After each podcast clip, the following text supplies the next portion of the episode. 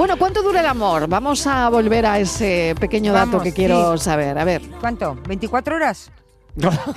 no, hombre, Estivali, un poquito más. 48, 48, Un poquito más, un poquito más. 72. Un poquito más, un poquito más, un poquito más. El amor, lo, que- es que claro, es que hay que especificar aquí. Cuando hablamos de enamoramiento, de la fase esta de estar 24, 27 horas al día pensando en esa persona y vomitando arcoíris por ahí todo el día y solo Y quieres estar- unicornios. y unicornios y Vomitando todo nubes de unicornios. colores y todo es cookie, súper bonito.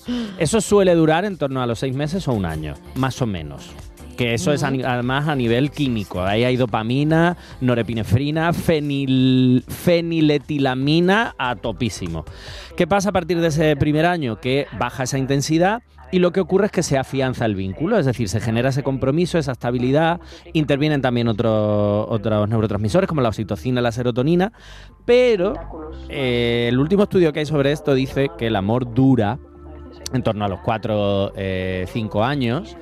Pero eh, está ahí ahí porque realmente lo que también habla este estudio, que es una cosa que se ha estudiado mucho en psicología, es el hecho de que eh, a los 7 años hay una crisis tremenda en, este, en el amor que dura esos 4 o 5 años de media, pero que a los 7 años sí o sí va a haber como una crisis. Y esa crisis, eh, yo tengo una pequeña teoría que me he sacado yo de la manga, que es que eh, cada 7 años de media eh, todas las células del cuerpo humano se regeneran. Ah. Y yo creo que en parte hay un cambio ahí también personal en el que tendemos a evaluar si queremos seguir o no con esa relación.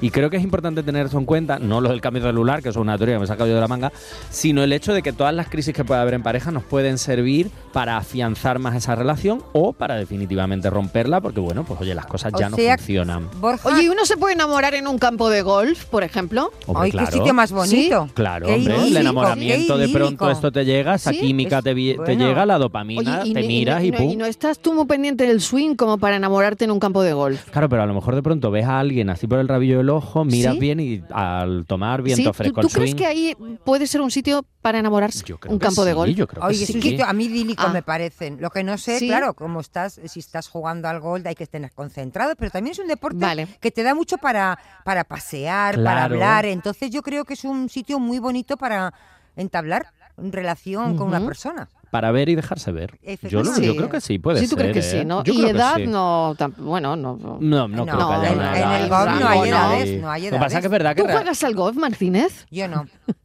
Pues entonces, ¿cómo me estás diciendo que te puedes enamorar en un campo de golf? Porque conozco los campos de golf, porque Pero has veo que la probado gente allí, que ¿eh? Estivali, Sí que no ha que a lo ido. mejor, No, a pues- lo mejor está allí. Tú dices que te va mal, pero es que a lo mejor el amor está Pues allí. voy a cambiar el supermercado por un campo de golf. Bueno, Nunca se sabe. bueno, bueno. Claro.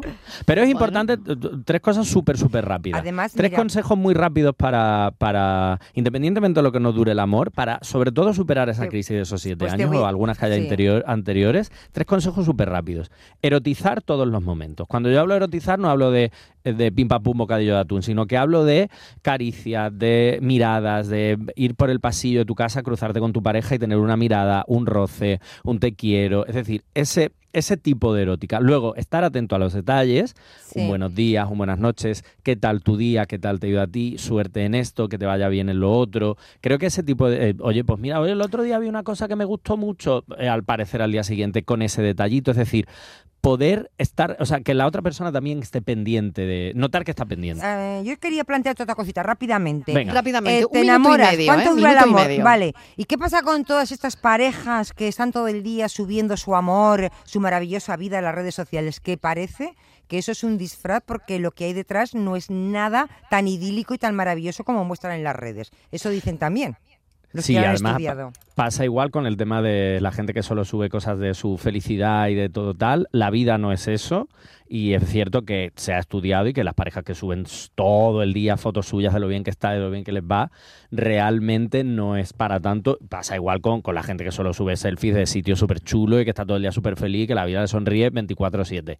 No es real. La vida también se compone de momentos duros y aunque no los pongamos en las redes, creo que es importante tenerlo en cuenta que todo lo que hay en las redes no siempre es cierto y que la vida tiene sus luces y sus sombras como todo. ¿Qué fue lo que sentí? Borja Rodríguez, muchísimas gracias, Gracias a por este vosotros rato siempre. de